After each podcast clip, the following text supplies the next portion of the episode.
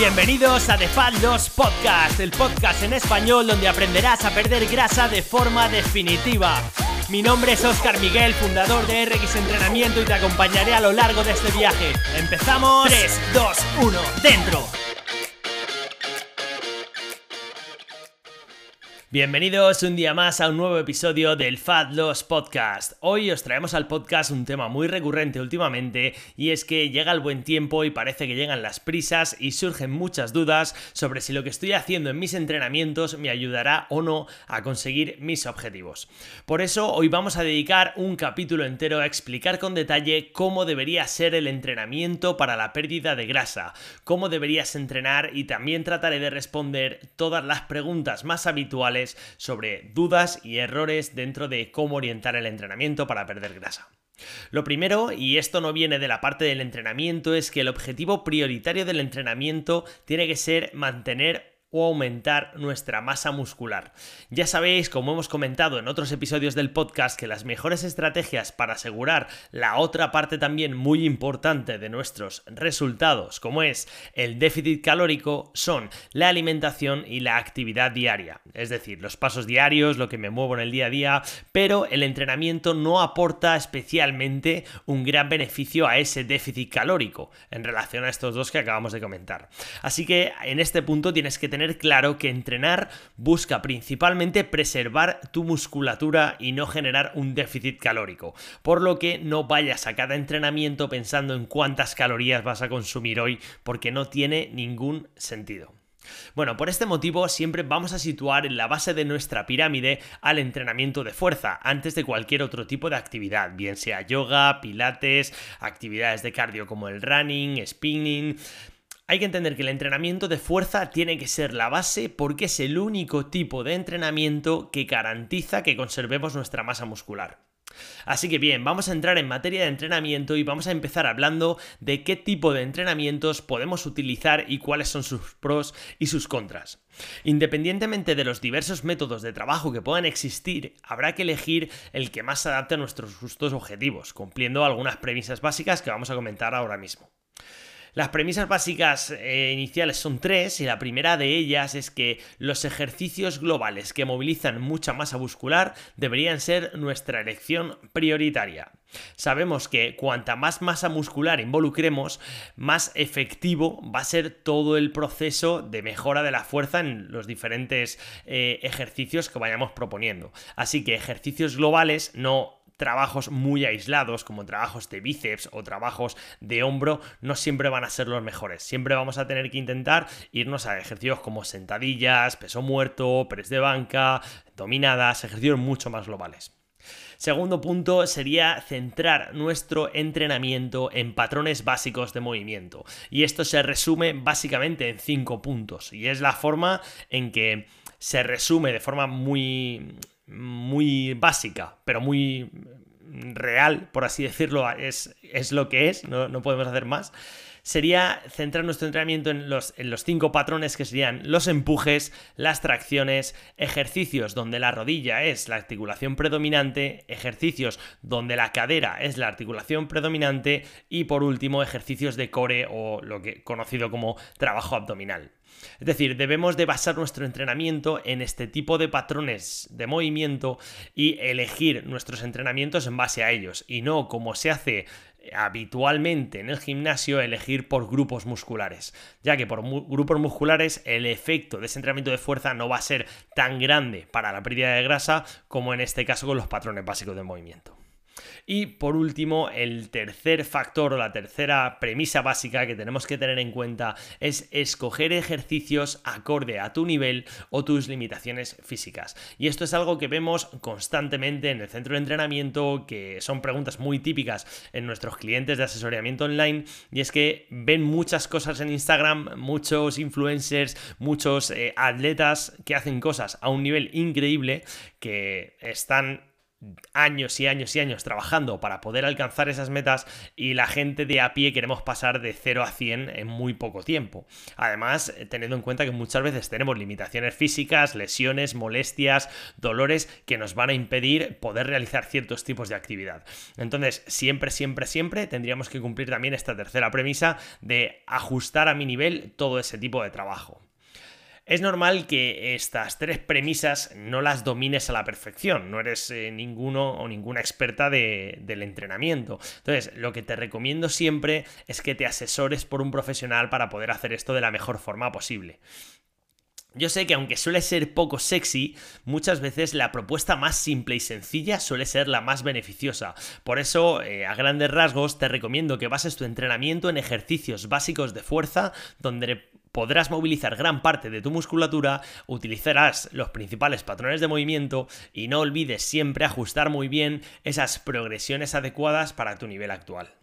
El segundo punto a tener en cuenta una vez tenemos claro qué tipos de ejercicios utilizar viene con el factor más importante del entrenamiento, la intensidad.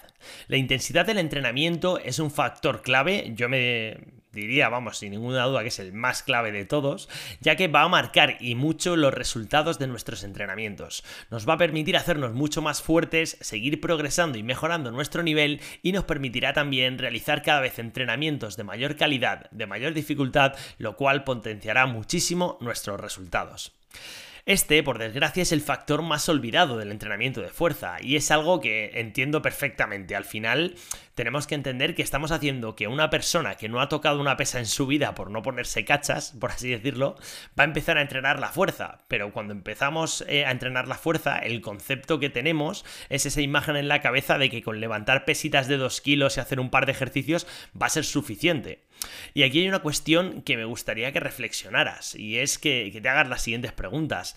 ¿Realmente estoy fuerte? ¿O cómo puedo saber si realmente estoy fuerte o estoy realizando entrenamientos con la intensidad adecuada? Te voy a dejar algunas formas sencillas con las que puedes empezar a analizar si realmente eres fuerte o no y cómo puedes empezar a mejorar la intensidad de tus entrenamientos. Una forma sencilla de medir tu fuerza, y además esto está relacionado recientemente por un estudio de investigación con la mortalidad y el riesgo cardiovascular, es el hecho de que realizar más de 40 flexiones de brazos sin descanso es el criterio que marcaban en esta investigación para que gente que superaba estas flexiones o por lo menos las alcanzaba tenía unas menores probabilidades de sufrir enfermedades metabólicas. Así que aquí tienes tu, primera pregunta para evaluar. ¿Eres capaz de realizar 40 flexiones de brazos? Esto a muchísima gente le parece que es un nivel eh, increíblemente loco, pero la ciencia avala que estos niveles de fuerza disminuyen mucho el riesgo de mortalidad por muchísimas enfermedades. Así que puede ser un grandísimo objetivo que te deberías de de planificar y de plantear en tu agenda para poder alcanzar. Vamos con otro, otro criterio que me parece brillante por su sencillez y es el ser capaz de levantar tu propio peso corporal en algún ejercicio básico. Y ya no solo levantar tu peso, sino calcular cuántas veces puedes movilizar tu peso en un ejercicio básico. Por ejemplo, imagínate, si pesas 70 kilos y levantas 35 kilos en una sentadilla, estaríamos hablando que estás moviendo 0,5 veces tu peso corporal en ese ejercicio. Si mejoras hasta llegar a levantar 70 kilos, serías capaz de mover una vez tu peso corporal en la sentadilla. Entonces, un buen objetivo puede ser ir mejorando estas marcas y hacerte cada vez más fuerte los ejercicios más básicos, lo, lo cual va a indicar cuál es tu nivel de progresión en el entrenamiento en cada momento. Aquí tenemos que tener en cuenta que los valores van a ser diferentes entre hombres y mujeres, entre diferentes eh, niveles de entrenamiento también, pero al fin es eh, lo que tenemos que tener en cuenta es hacer una foto de nuestro estado actual. Si yo solo soy capaz de mover 0,5 veces mi peso corporal en un ejercicio, eh, no estoy muy fuerte en ese ejercicio, habría que tenerlo, que tenerlo claro, ¿no? Pero sí que es interesante que vayamos creciendo y aumentando este número porque va a marcar nuestra relación de fuerzas sobre nuestro propio peso corporal, que es algo muy interesante.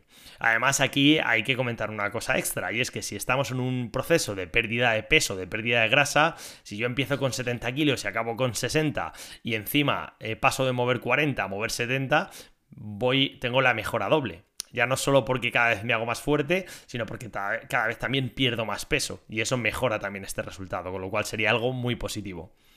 Otro criterio interesante es el ser capaz de realizar de forma correcta ejercicios de peso corporal, como por ejemplo pueden ser las flexiones de brazos. En el caso de las mujeres, por ejemplo, suele costar muchísimo que personas que no han entrenado mucho la fuerza conquisten su primera flexión completa sin rodillas. O en el caso de los hombres suele costar muchísimo también el poder llegar a hacer una dominada estricta con su propio peso corporal.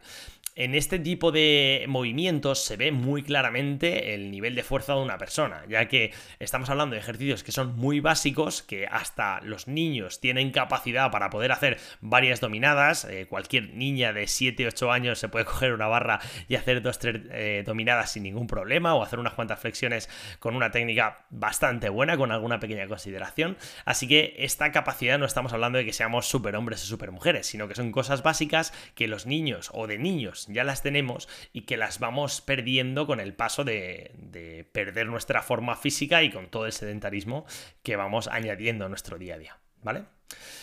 Y por último, vamos a cerrar con el criterio para saber si estoy entrenando con una intensidad elevada o no. Y este sería el concepto de, entender las repeticiones máximas, que se traduciría en algo así como la relación entre cuántas repeticiones puedo realizar como máximo en un ejercicio y cuántas estoy realizando en la serie de trabajo actual.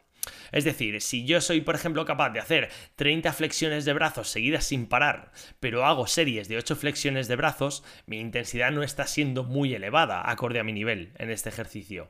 Pero sin embargo, si mi capacidad máxima de hacer flexiones de brazos fuese de 8 repeticiones y me pongo a hacer eh, series de 7 repeticiones, estaría trabajando mucho más intenso en este caso que en el caso anterior.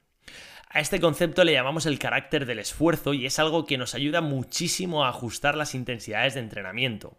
Creo que con este ejemplo se puede quedar bastante claro, pero para que te hagas una idea, siempre deberíamos acercarnos bastante a este máximo. No, no siempre hay que entrenar al máximo y al fatigarse hasta la extenuación, pero sí que es verdad que la realidad en, el entrenamiento de la mayoría de la gente es que nos quedamos muy, pero que muy lejos de, este nivel de carácter de esfuerzo eh, máximo o casi máximo. Entonces, mi recomendación es que por lo menos empieces a explorar tus límites, que empieces a jugar en esa línea y que lógicamente no vayas al límite, pero que sí que juegues un poquito por debajo. Esa sería una recomendación bastante sencilla. Bueno, y ahora con todo esto eh, ya sabes evaluar si eres fuerte o no y cómo de intenso estás trabajando en tus entrenamientos y nos toca ver cuál sería el siguiente paso, que es la frecuencia de trabajo o el volumen de entrenamiento. En el caso de la pérdida de grasa, especialmente en personas que no están en una gran forma física, el problema suele ser más la falta de estímulo que manejar adecuadamente un alto ritmo de entrenamiento, como puede ser el caso de atletas, de deportistas o de gente muy muy entrenada. En el caso que nos ocupa, hablando de gente principiante, la frecuencia para perder grasa debería rondar entre los 3 y los 5 días de entrenamiento por semana.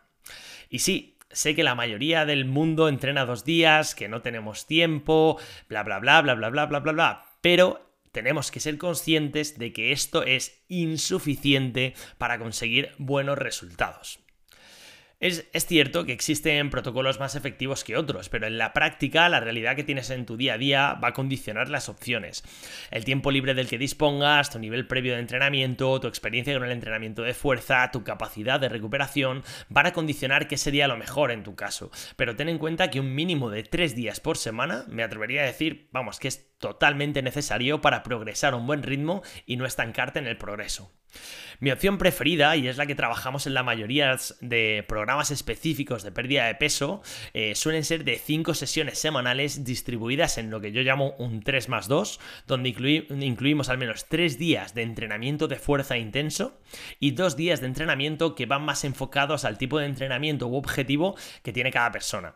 Por ejemplo, hay gente que le gusta hacer algo más de trabajo de fuerza metabólico o trabajos compensatorios específicos para su día a día o para lesiones típicas que tienen, o centrarnos en zonas corporales a reforzar de forma específica, como por ejemplo en los glúteos, que suele ser una zona que requiere de una frecuencia e intensidad muy elevadas para mejorar sustancialmente. Y quiero aclarar que esto es el entrenamiento, basado principalmente en el entrenamiento de fuerza. Eh, ten en cuenta que aquí la partida de pádel del viernes no es la prioridad y si te gusta salir a correr, eh, hacer cualquier tipo de deporte, hacer senderismo, todo eso está genial, pero eso no es el entrenamiento. El entrenamiento tenemos que entenderlo como la parte planificada y programada para alcanzar un objetivo concreto. Por supuesto que hay muchas más cosas que tienen cabida en una vida activa, pero hay que diferenciar entre qué es mi actividad diaria o las actividades más ociosas o lúdicas y qué es un entrenamiento para conseguir los resultados que, que yo estoy buscando. ¿Vale? Esto es importante. También me gustaría hablarte del entrenamiento comúnmente conocido como entrenamiento de cardio, que a mí me gusta mucho más llamar entrenamiento metabólico, por no cerrarnos en opciones, y precisamente para huir del típico montar en bici haciendo rutas los fines de semana para perder peso y similares. El entrenamiento metabólico de alta intensidad es una herramienta muy efectiva también para la pérdida de grasa, aunque si nos atenemos a la organización jerárquica del entrenamiento, no podemos olvidar que en la base de la pirámide tenemos al todopoderoso entrenamiento de fuerza y que el trabajo tipo HIIT de alta intensidad solamente representa el pico de la pirámide. Por eso siempre digo que este tipo de entrenamiento es útil para perder grasa, pero no es ni mucho menos necesario para conseguirlo. Por lo que si odias este tipo de actividad ya tienes la excusa perfecta para evitarlo, aunque ya no solo por los resultados físicos estéticos, sí es verdad que es muy interesante para mejorar nuestra capacidad respiratoria y por eso debería estar dentro de tu arsenal de herramientas, aunque sin darle una excesiva importancia en relación a conseguir objetivos en pérdida de grasa. Lo más importante que tienes que entender es que este entrenamiento de cardio es un entrenamiento muy, pero que muy intenso y que la gran mayoría de las personas con un nivel de entrenamiento bajo o medio o que empiecen a moverse no logran alcanzar esa alta intensidad que nos aportaría los grandes beneficios. Además de los perjuicios que tiene realizar entrenamientos muy fatigantes, especialmente cuando no tenemos muy bien cogida eh, una técnica correcta a la hora de realizar los ejercicios.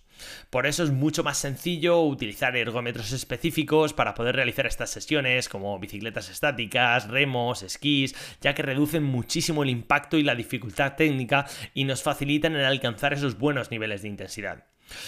Y otra opción bastante interesante, aunque mucho más avanzada, es el entrenamiento de fuerza metabólico, que consiste en realizar ejercicios de fuerza con menor intensidad, o con menos peso, por así decirlo, pero con muy poquito descanso para eh, estimular mucho más estas mismas vías energéticas de forma similar a un trabajo HIT específico, ¿vale? Pero ya te digo que esta es opción muy, muy avanzada.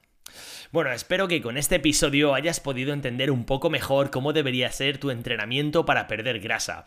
Espero que puedas evaluar ahora tu nivel actual, que analices si lo que estabas haciendo hasta ahora te lleva a conseguir buenos resultados y que en caso de que no sea así, empieces a dar cambios positivos para alcanzar tu mejor versión. Te recuerdo también que cada lunes te envío un plan de acción por email todas las semanas para ayudarte en tu pérdida de grasa. Así que tienes el link en la descripción y no olvides irte de, este podcast sin registrarte para que te los pueda enviar. Bueno, y hasta aquí un episodio más del Fat 2 Podcast. Espero que te ayude muchísimo a pasar a la acción hoy mismo sin llegar a esperar al lunes y que empieces a mejorar tus entrenamientos. Nos vemos en el próximo episodio.